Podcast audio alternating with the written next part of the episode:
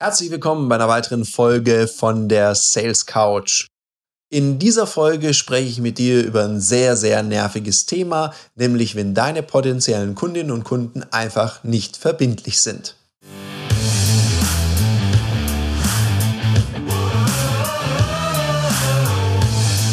Herzlich willkommen bei dem Podcast Die Sales Couch Exzellenz im Vertrieb mit Tarek Abodela.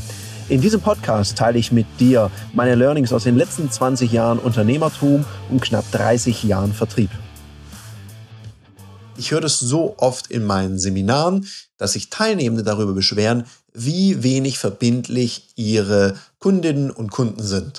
Es geht so in die Richtung, ja, ich habe ein Angebot rausgeschickt, jetzt melden die sich gar nicht, ich erreiche die nicht und wenn ich sie erreiche, dann haben sie es noch nicht durchgelesen und, und, und vieles mehr. Und da frage ich mich wirklich immer, sag mal, wie verbindlich bist du denn so? Was meine ich damit? Was lernt dein Kunde in dem Prozess über dich? Weil es gibt so eine ganz wichtige Regel. Nur wer Verbindlichkeit sät, kann Verbindlichkeit ernten. Und ich stelle das immer wieder fest, dass viele Verkäufer und Verkäuferinnen wenig verbindlich sind. Es fängt schon damit an, dass deine Kundinnen und Kunde so einigermaßen interessiert sind, sagen, Mensch, dann schicken Sie mir doch mal ein Angebot zu. Dann sage ich, ja, da schicke ich Ihnen zu und dann melde ich mich mal im Laufe der nächsten Woche.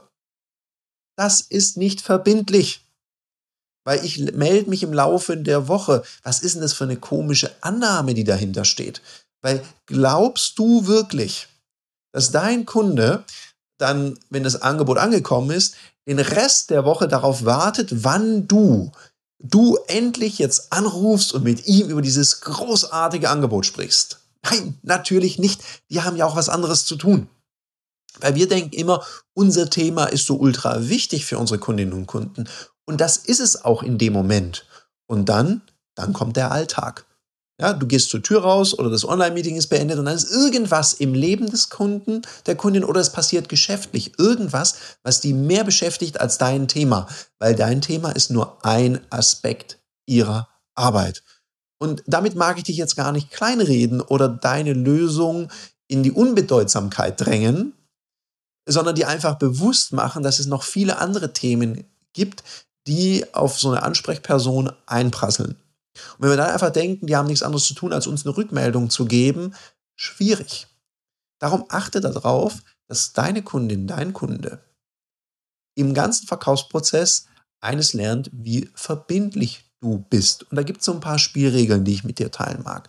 Zum einen eine mega gute Vorbereitung. Also du bist tiptop vorbereitet, bist sehr verbindlich. Du qualifizierst deine Termine gut vor. Das kannst du bei der telefonischen Terminvereinbarung schon machen, so nach dem Motto, sieh, damit ich mich gut auf den Termin vorbereiten kann, darf ich noch ein paar Fragen stellen. dann stellst du für dich relevante Fragen. Was auch immer gut ist, lass deine Kundin, deinen Kunden irgendwas machen. Wenn du Versicherung verkaufst, dann lass die den Versicherungsordner raussuchen. Wenn du irgendwas anderes machst, ich schicke immer eine Qualifizierungsanfrage raus. Das ist so ein Link, da können die eingeben, Warum haben Sie die Anfrage gerade gestellt? Was sind gerade die bedeutenden Themen? Was macht Ihnen gerade besonders viele Sorgen? Und noch ein paar andere Fragestellungen, die für mich in meiner Arbeit wichtig ist, damit ich nachher gut vorbereitet bin. Und dann practice what you preach. Also wenn, wenn du mit deiner Dienstleistung für eine hohe Qualität stehst, dann achte auch darauf, dass deine ganzen Unterlagen qualitativ sehr hochwertig sind. Also, dass der Kunde, die potenzielle Kundin immer spürt, dass du auch das, was du da predigst, wirklich lebst. Das nächste ist, wenn du ein Angebot rausschickst, dann geht doch ein Angebot nicht raus mit, ja, ich send's Ihnen mal und dann gucken wir, sondern vereinbar doch auch den Entscheidungszyklus. Und da sei bitte realistisch. Also wenn der normale Entscheidungszyklus vier Wochen ist, dann kannst du ja sowas framen, wie zum Beispiel, ja, in der Regel entscheiden es meine Kunden innerhalb ein bis zwei Wochen bekommen sie das auch hin. Und dann, je nachdem, wie jemand geprägt ist, wenn der viel im in der jungschen Psychologie würde man sagen, so viel Rotbereich, also extravertiertes Denken oder sehr Testosteron geschwängert ist, dann wird da sowas kommen wie, äh, was heißt denn ein bis zwei Wochen? Da können wir in, fünf, in vier Tagen drüber sprechen. Irgendwie sowas wird da kommen. Die werden also eher so auf das Prinzip Reaktanz, werden die ein bisschen Gas geben. Und dann ist wichtig, dass du deinen Kalender ready hast im Face-to-Face. -face. Ich nehme dann immer mein Smartphone raus, während ich die Frage stelle. Und dann vereinbare ich einen Termin. Und zwar nicht nur einen Tag, sondern auch eine Uhrzeit. Und wenn ich dann ein Angebot wirklich rausschicke, wenn ich überhaupt ein Angebot rausschicken muss, möglicherweise reicht es ja auch, wenn man einen Auftrag schickt. Also man kann ja fragen, wenn man mit einem Entscheidungsträger, einer Entscheidungsträgerin zusammensitzt, kann man ja sowas sagen wie, sagen Sie mal, wenn Sie sagen, Sie brauchen ein Angebot, reicht Ihnen auch eine Auftragsbestätigung, wo einfach das drin steht, was wir beide jetzt hier gerade besprochen haben. Und da wirst du manchmal hören, ja, klar. Oder, nee, nee, ich hätte schon lieber gern ein Angebot. Dann schickst du halt ein Angebot, bitte verbindlich. Und dann steht nachher auch ein Termin für den Abruf drin. Also am so und so vielten um so und so viel Uhr. Und um so und so viel Uhr klingelt dann auch das Telefon, nicht eine Minute früher und auch nicht eine Minute später. Sei wie ein Schweizer Uhrwerk. Sei pünktlich. Und das hilft dir schon sehr für deine Verbindlichkeit. Und bitte stell keine so dämlichen Fragen wie, haben Sie es bekommen?